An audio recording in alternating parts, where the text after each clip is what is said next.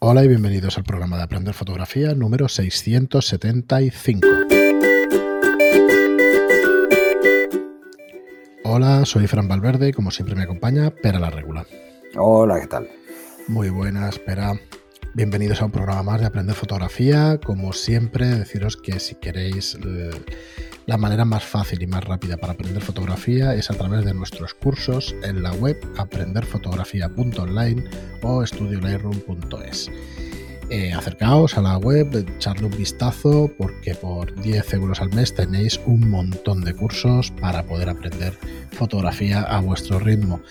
Y hoy tenemos eh, que la segunda parte ¿no? del, programa, anterior. Pero, además eh, es la segunda parte, pero, pero además hay un matiz que no, dije en el programa anterior, que es, vamos a hacer, que es la fotografía nocturna urbana. ¿Vale? Sí, porque, porque así vamos a diferenciar entre hacer fotografía nocturna de paisaje, que también se hace, y hacer fotografía urbana, ¿no? que tiene eh, una dificultad añadida, y es que tenemos luz. En las ciudades hay luz y en un paisaje lo que aprovechamos son condiciones totalmente diferentes, ¿vale? Eh, lo diferencio para que os quedéis, que hablaré de, una, de, de este tipo de fotografía, pero que ya os adelanto que, por ejemplo, en paisaje es muy importante lo contrario a lo que teníamos en los, en los Star Trails, en, las circumpolares y todo este tipo de cosas, que decía, ahí, si no hay luna, mejor. ¿Mm? ¿Eh? Eh, pues aquí no. En las de paisajes debe haber luna llena. Ideal para hacer paisajes nocturnos con luna llena, porque ya tenemos el paisaje iluminado por la luna y la verdad es que le da un toque como muy misterioso eh, que además luego podemos jugar mucho con, Photoshop, por ejemplo, metiéndole una cierta neblina o cualquier cosa. ¿eh? Eso ya os saldrán paisajes oníricos y fantásticos, chulísimos, con relativa facilidad. Vamos a hablar de la fotografía nocturna urbana. ¿Cuál es eh, la ventaja?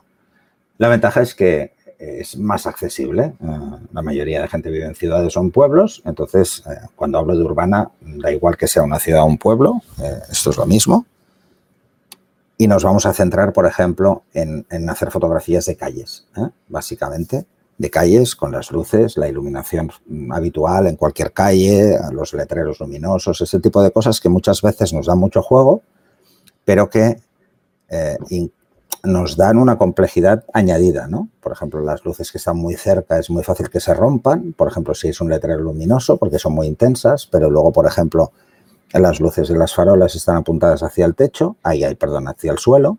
Eh, no las vemos en línea recta, entonces dan una luz muy tenue.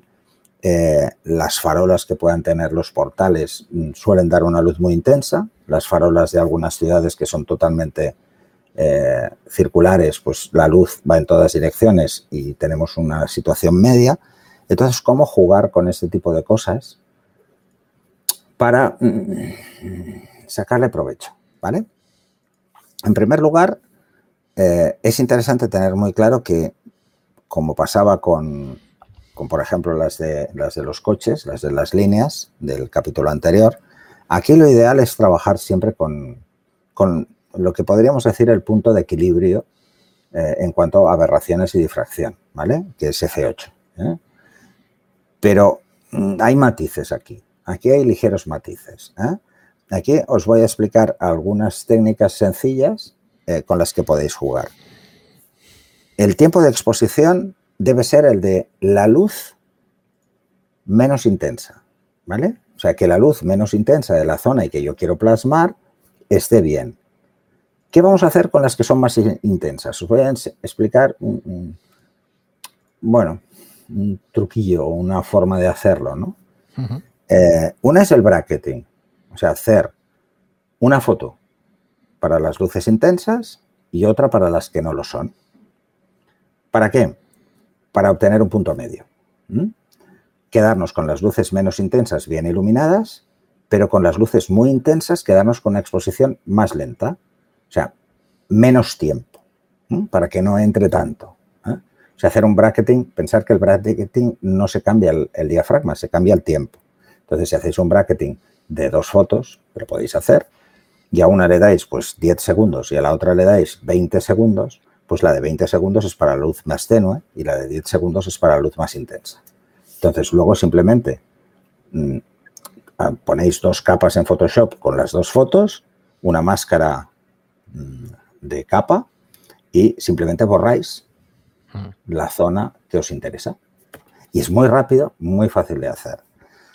Eh, antes, ¿cómo se hacía eso? Porque el bracketing era muy complicado. Entonces, em, ¿yo qué hacía? Os voy a explicar un truco muy viejo y es que tengáis una cartulina negra. Ahora, si tenéis las luces muy intensas en los extremos, o en el lado derecho o en el lado izquierdo, es muy fácil, porque cogéis la cartulina, antes de disparar la metéis hasta la zona que tape la luz intensa, le dais la obturación para la luz menos intensa y cuando llegue a la mitad del tiempo, sacáis la cartulina como la cámara está en trípode, no se va a mover y estáis captando la luz igual en los dos casos. ¿Lo veis? Sin hacer bracketing, con una sola foto. El utilizar este tipo de elementos para hacer, para hacer fotografía nocturna urbana es un clásico, pero muy poca gente lo hace. Se cree que va a ver la cartulina. La cartulina no se va a ver porque es negra y la luz está al otro lado, no le da la cartulina. Si la enganchamos al objetivo, menos todavía, porque no hay luz. ¿Mm? Probarlo.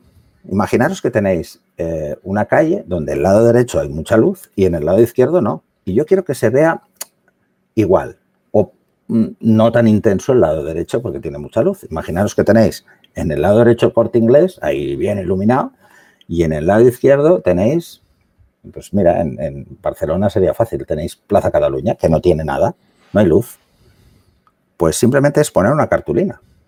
Decir, son 20 segundos hacer la foto, ponga, pues para ponerlo fácil, son 20 segundos de exposición.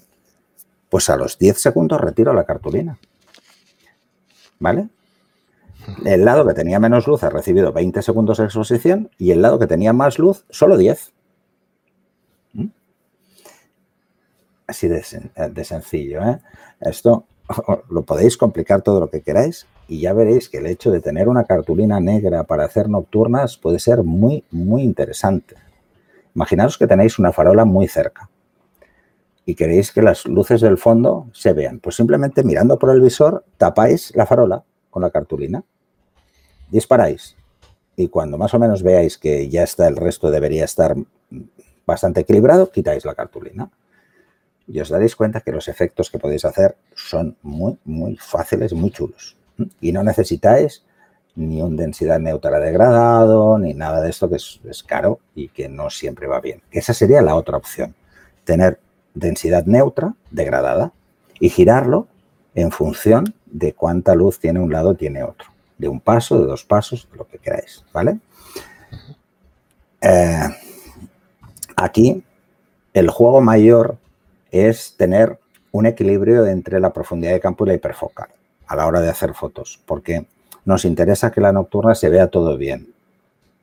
Eh, así que hay que tenerlo en cuenta. ¿ah? En este caso, lo ideal sería trabajar en F8 por lo mismo, por el tema de, las, eh, de la difracción, pero como la luz no es muy intensa, salvo que tengáis esa farola puñetera ahí en medio, podéis permitiros el lujo de cerrar mucho más que si hacemos circumpolares o hacemos eh, fotos de, coches en, calles, ¿eh? de las líneas de luz. Y podéis cerrar, por ejemplo, a F16 sin ningún problema. De hecho, la difracción ahí empieza a ser visible eh, en, cámaras con sensores más pequeños, pero no es exagerada hasta F16, hasta por encima de F16. O sea, la mayoría de objetivos suelen llegar hasta F22 hay pocos de F32, así que eh, aquí lo tenéis. ¿eh?